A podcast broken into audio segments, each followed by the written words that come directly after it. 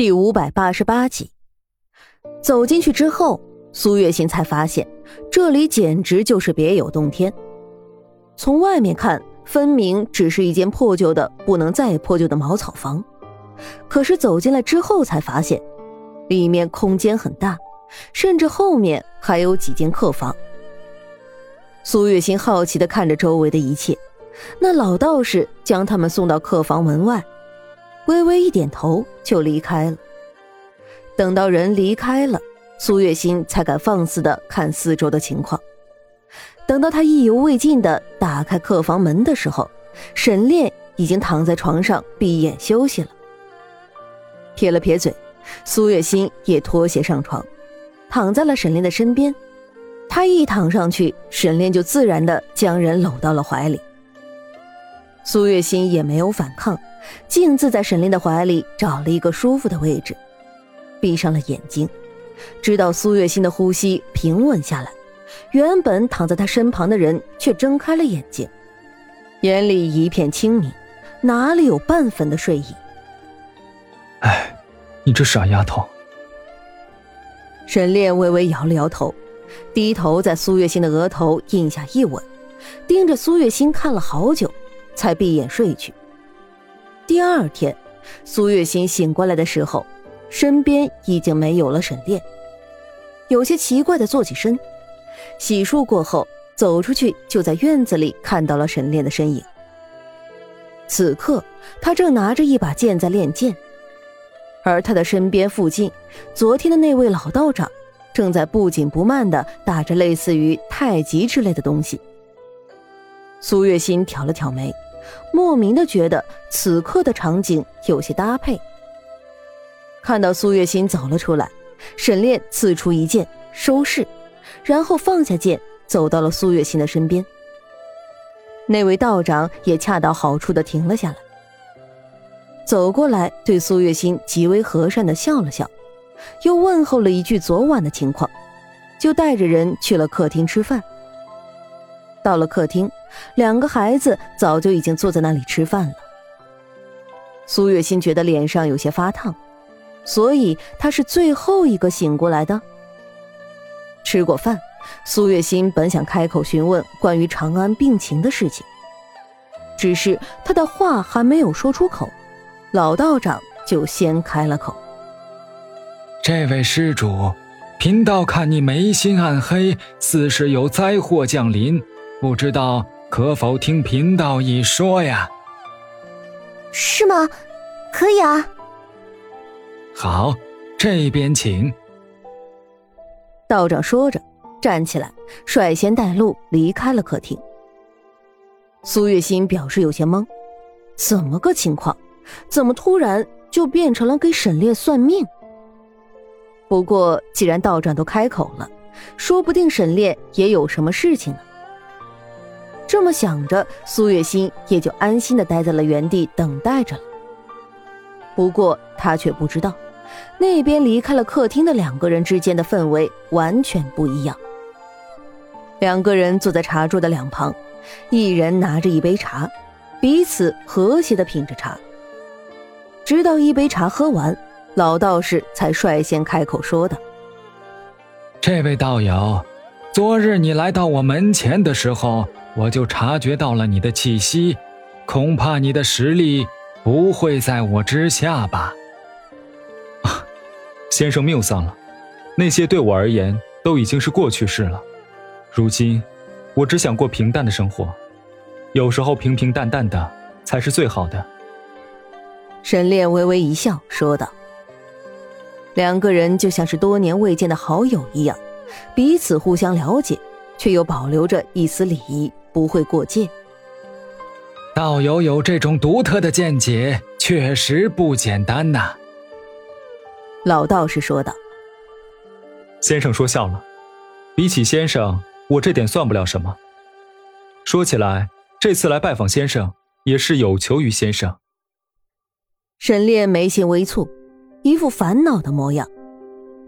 道友是说那个男孩的情况吧？我刚刚仔细的看了看那孩子的情况，魂不附体，身体虽然看上去很健康，实则内里很虚弱。老道士也皱着眉头说道：“我听道友的夫人说，孩子是受到惊吓才变成这个样子的，那也就有了解释。孩子们的魂体本就虚弱，受到过度的惊吓，难免会受伤，产生自我保护的意识，选择性的忘记或者是忽略某些曾经发生过的事情，也是正常的。”哦。那请问先生，这该如何治疗？沈炼问道。啊，这样吧，我这里有一枚护身符，可以保护灵魂不受侵扰。道友拿去给孩子带上，但要切记，不到十八岁万万不可擅自取下来，否则到时候魂体不安，谁也没有办法了。老道士沉吟了片刻，说道。说完，就从自己的怀里拿出了一枚金黄色三角状的护身符，上面隐约可见几道暗黄色的光芒从红色的符文上闪过。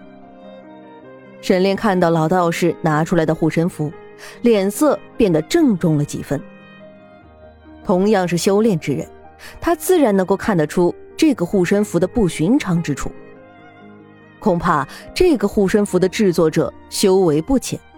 且花费了大量的心力修为来制作这枚护身符，而老道士能够拿出这么一枚护身符给他，也确实是看得起他了。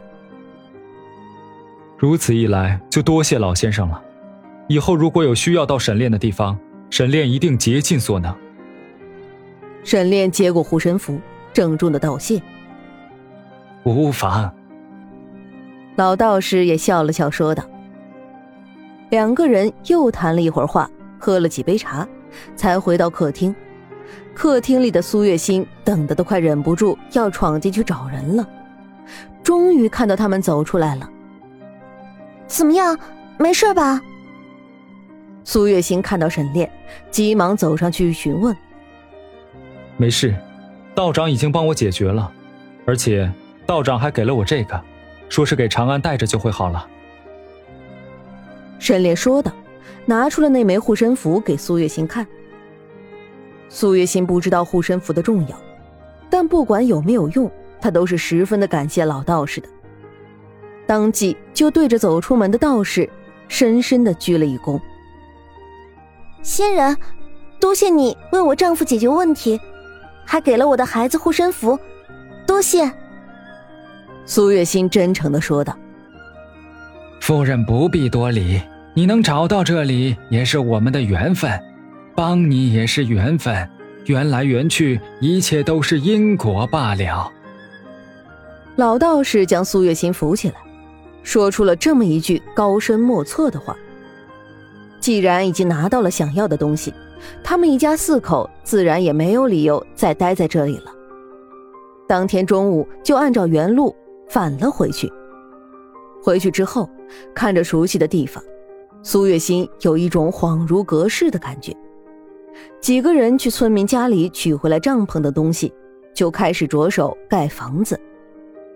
他们不需要什么几进几出的大院子，只要一个小院一两间茅草屋就可以了。好在他们有沈炼这个可以被称得上是人形外挂的人在。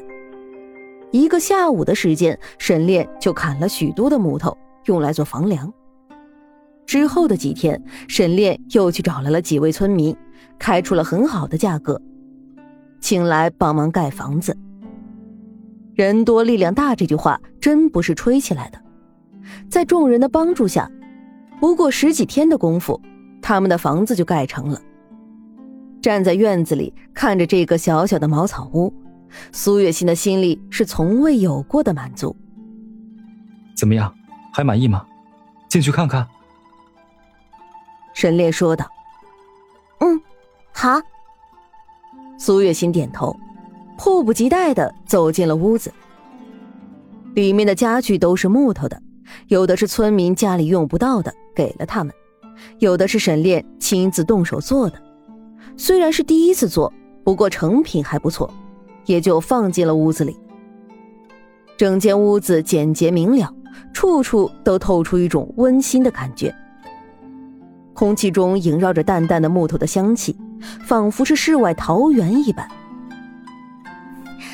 我很高兴，这里是我们的家了，只有我们一家人的家。